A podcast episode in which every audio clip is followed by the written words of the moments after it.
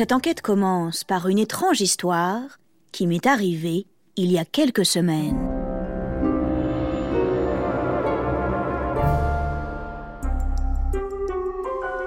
Après une période de travail assez intense au bureau des Odyssées, je décide de m'accorder une petite soirée détente.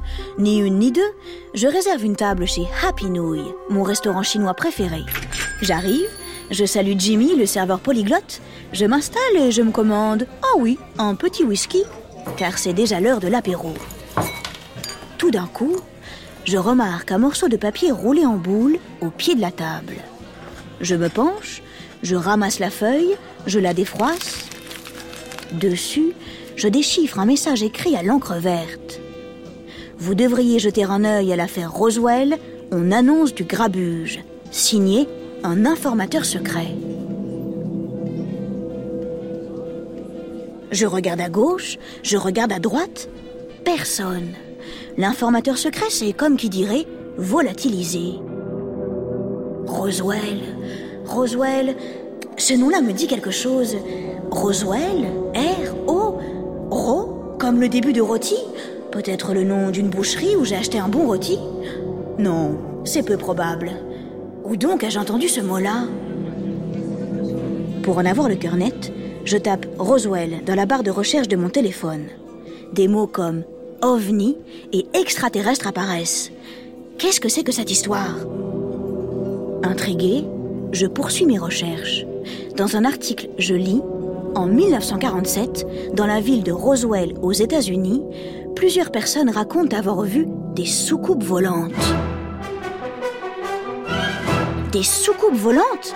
Waouh Ça sent la drôle d'affaire à plein nez Génial C'est parti pour une nouvelle odyssée Excité comme une puce, je suis tombée de ma chaise. Heureusement, le ridicule ne tue pas.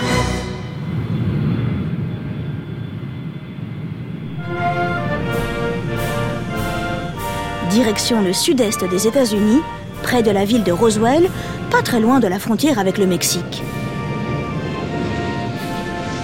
Nous sommes au début du mois de juillet 1947.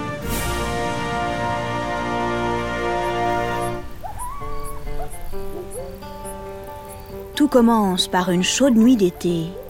Une de ces nuits étouffantes où seules les salamandres sont assez crazy, ça veut dire folle, pour oser s'aventurer dehors. Ici, ça ressemble un peu à un désert. Il n'y a pas grand-chose, pas grand monde. Seulement de vastes plaines très sèches et par-ci par-là, une poignée de ranchs habités par des cow-boys, sans oublier quelques bases militaires qui, depuis quelques années, poussent dans la région comme des champignons. Cette nuit-là, un orage éclate. Enfin, il pleut un peu, l'air devient respirable. Soudain, on entend un grand bruit.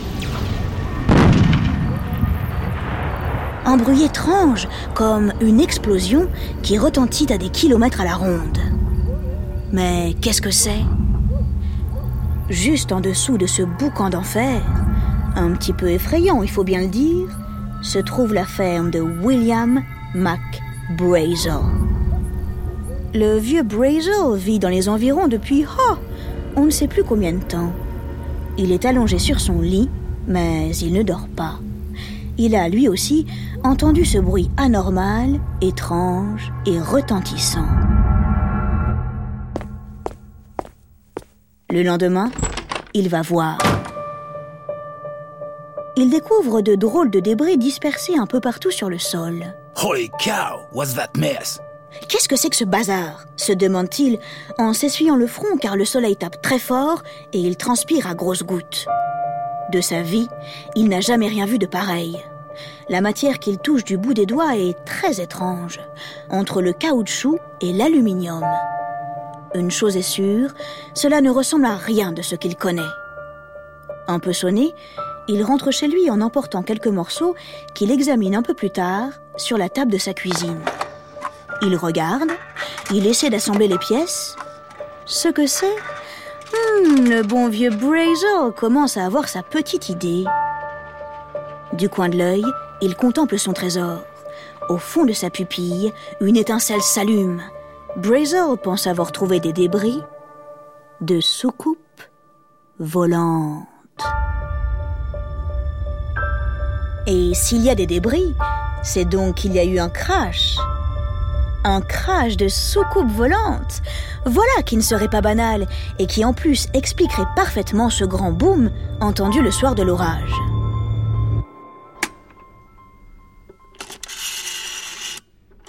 Sur les conseils de ses voisins, il contacte le shérif du comté, George Wilcox.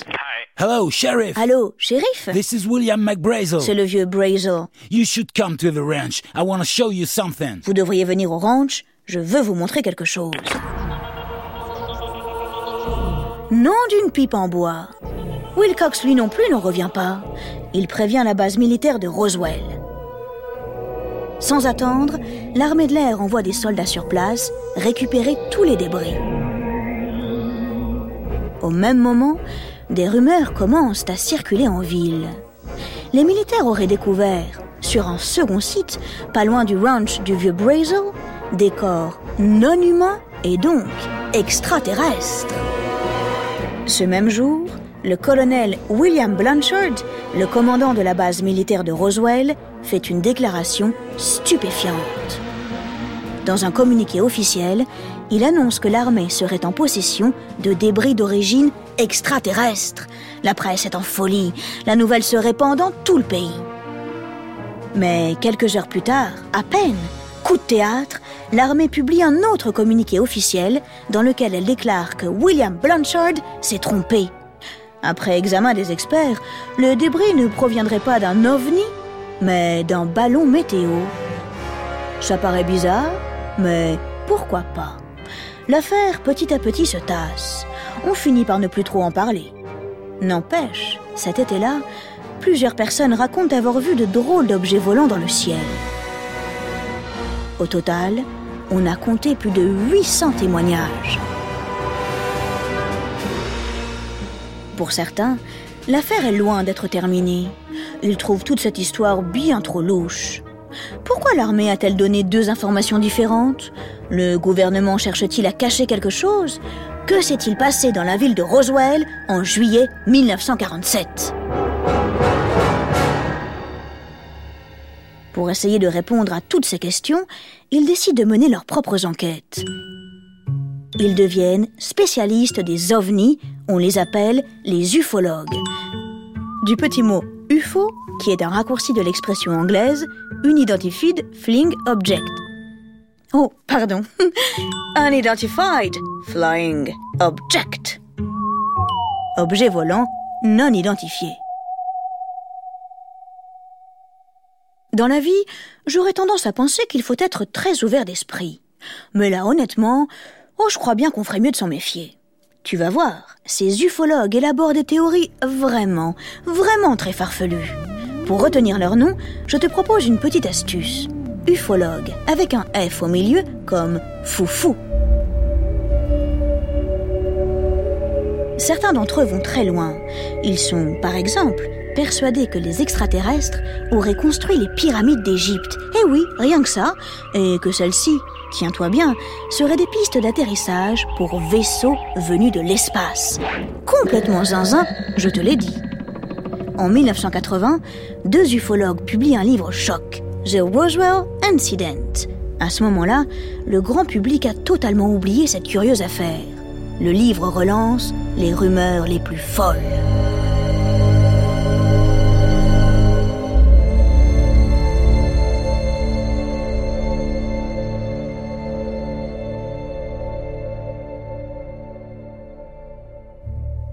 Tout cela finit par inquiéter le gouvernement américain.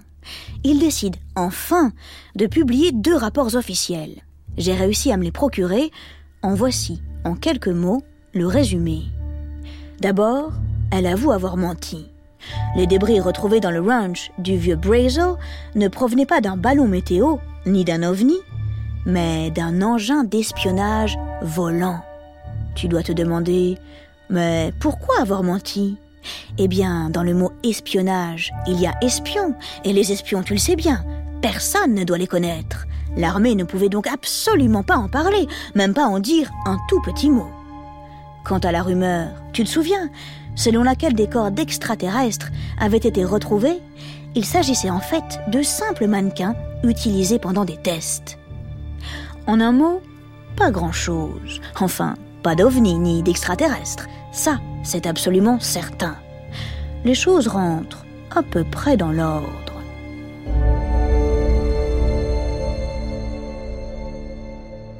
Mais en 1995, second coup de théâtre. Un producteur de cinéma anglais annonce qu'il détient la vidéo d'un extraterrestre. Toutes les télévisions du monde diffusent le document. Les ufologues jubilent. Sur la vidéo, on voit un individu non humain allongé sur une table, complètement mort. Il a une tête assez grosse, des bras extrêmement fins et très longs, ainsi qu'un torse plutôt bombé. Au-dessus de lui, des hommes en blouse blanche touchent son corps, l'examinent et trifouillent à l'intérieur. Ils veulent savoir ce qu'il contient. Et là, oh, tu n'imagines pas le nombre de personnes, parmi lesquelles des gens très sérieux, qui tombent dans le panneau. Car la vidéo, tu t'en doutes, est fausse. C'est une mise en scène de cinéma, même pas digne d'un grand film. En un mot, une supercherie, un peu comme la photo du monstre du Loch Ness quelques années plus tôt. Ce canular ridiculise les ufologues, dont on continue aujourd'hui à se moquer, car c'est vrai qu'ils sont tout de même un petit peu drôles.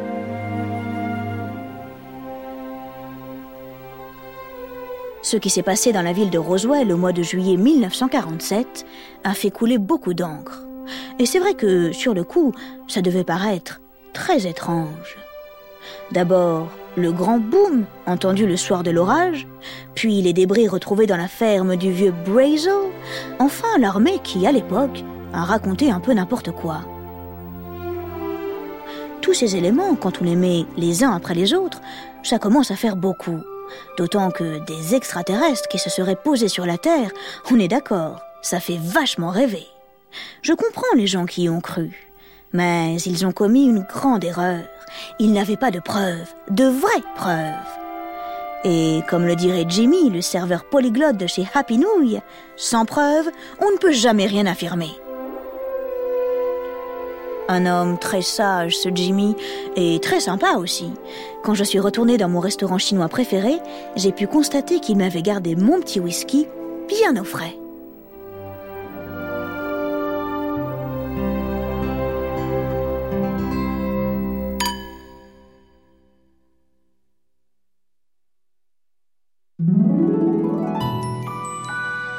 Durant l'enquête Roswell, tu as peut-être entendu un mot étrange, le mot polyglotte.